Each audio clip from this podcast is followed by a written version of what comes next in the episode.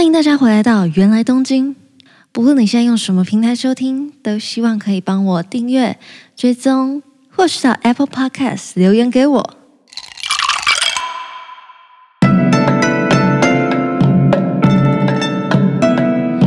おかえりなさいませ。今天又是每周的闲聊时间啦。首先祝大家今天中秋节快乐！ 因为是中秋节嘛，所以我想说，快速跟大家介绍，我之前应该有提过的，在浅草雷门对面的一个观光中心——浅草观光中心。我之前有两年的中秋节都是在日本度过的，然后那时候就会到这个地方的六楼吧，好像是六楼去赏月。诶，这个地方赏月其实真的是蛮适合的，就是因为呢，浅草寺是五点就关庙门吧。然后，所以到晚上的时候，其实那一带是没有什么人的。所以，如果你在这个时候去到那个观光中心楼上往下看，或是你要看月亮，还是你要看地面上啊，都非常的安静，然后又又很有那种文化的感觉。我真的是大推这个地方，远胜过于一样可以免费看夜景的那个东京都厅。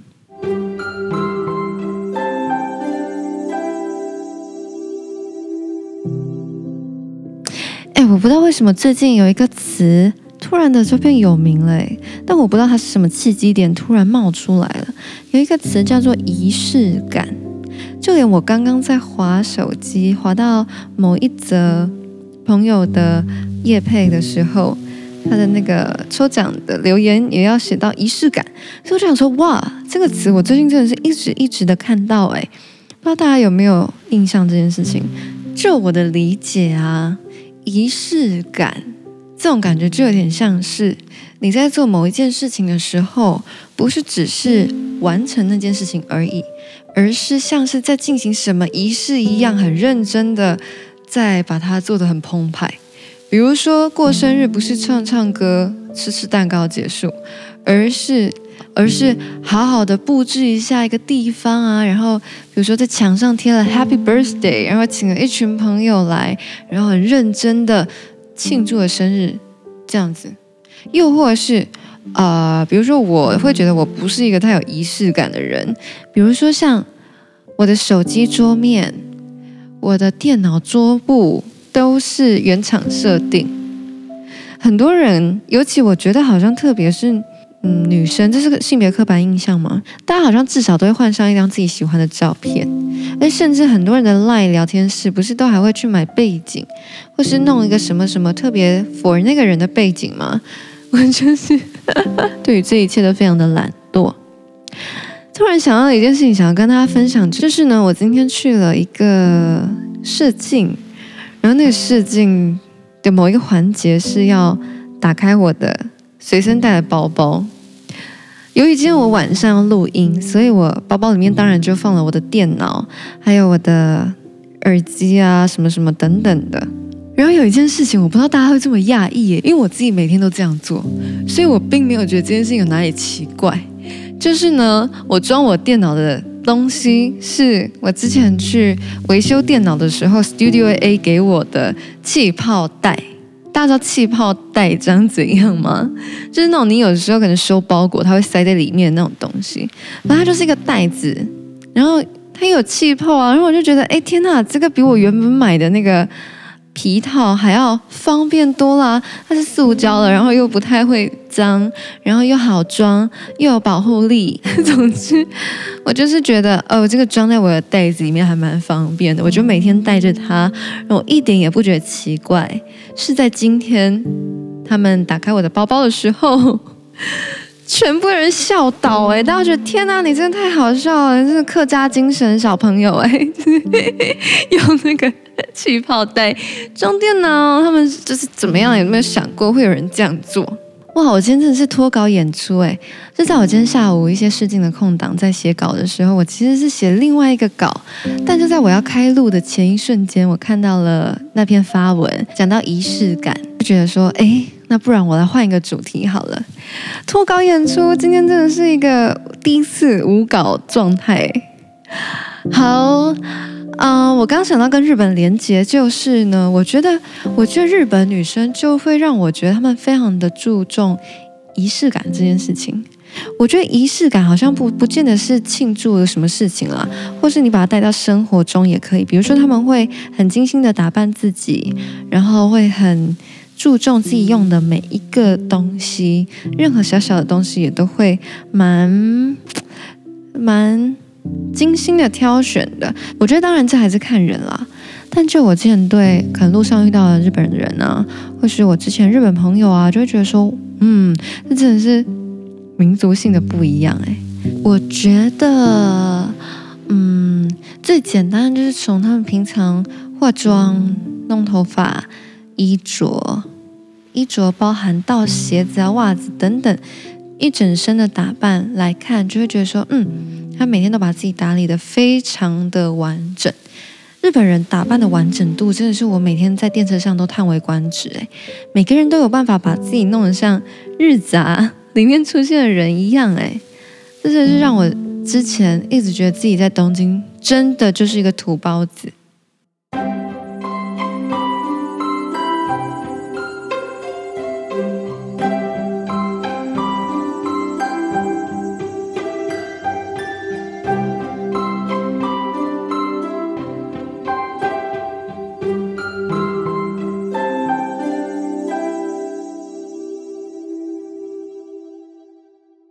一个我觉得很有趣的事情，就是我之前有跟他提到，我有一个呃星期三咖啡日好朋友，她是一个长野妹子，她老家住在长野。我有一年过年的时候去到她家玩三天两夜，因为那个时候是很冷很冷的冬天，然后长野又在北边一点嘛，所以更冷。虽然他家的地板就有那个暖气，所以踩在地板上其实已经算没那么冷了。他那时候还是给我一双室内的袜子，然后我那时候就很自然的穿上那个袜子嘛。然后一直到隔天我们在逛街的时候，逛到某一间小店，就是那种在呃长野善光寺吧，我印象中应该是善光寺附近的一间小店哦，真的是那种小小的选品店。然后进去之后，某一个角落，我就在逛，他就说：“哎。”这东西怎么眼熟？他就跟我说：“啊、哦，我给你的那个袜子是在这里买的。”然后我拿起来一看，不得了！哎，他随便给我一双居家的室内袜，就是小店的不便宜的袜子耶。在我印象中，这种室内袜不是，就是可能 Uniqlo 还是还是你在什么大创几百块日币就可以解决了吗？最便宜你可能大创一百块就有嘛，就是就是在我的那个，我觉得这个也不是到那个什么贫穷限制我的想象这种程度啦，那就只是说每个人对每一件事情他希望得到的东西，诶，是不一样，真的很不一样。就我压根没有想过我会呃想要在一个小小小小的选品店买这样子的一双袜子，而且他不是买一双哦。他很顺手就拿给我一双，代表说他有很多双，他只是刚好拿给我一双，他自己脚上也有穿，他妹妹也有穿。我自己觉得，诶，在他们日常里面，我就有感受到很多日本人对于生活的那个仪式感，是让我现在想起来觉得，诶，真的是很有趣诶。好啊，这是我自己对仪式感这个词的感受。还有我的一些解读的方式，但我不知道有没有跟普世在用这个词有相违背。我实在是有感觉到，我这几年来越来越难追上那个流行语的速度，所以可搞不好我也有用错的地方。总之，这是我理解仪式感的方式。然后想要跟大家分享的是，呃，长野妹子的小故事。以上就是今天的闲聊，希望大家还喜欢。然后这也是我第一次脱稿演出，好啦，那一样再次提醒大家，就是呢，我在 First Story 有开启了一个语音信箱的功能，我有把它放在这一集的资讯栏，所以大家可以直接按连结点选。那语音信箱就是呢，大家可以把任何想要跟我说的话，或是你有什么烦恼啊，想要说，或或是你有什么烦恼啊，想要说出来。或是你有什么对交换留学、东京留学有疑问的，都欢迎到云信箱留言给我。如果你害怕真的自己讲话的话，也没有关系，也欢迎大家到 Apple Podcast 打字留言的方式，把你想说的话，或是你想要吹捧原来东京，都欢迎大家留言。好啦，那就一样，下礼拜一，希望大家准时回来收听原来东京。那我们下周见，拜拜。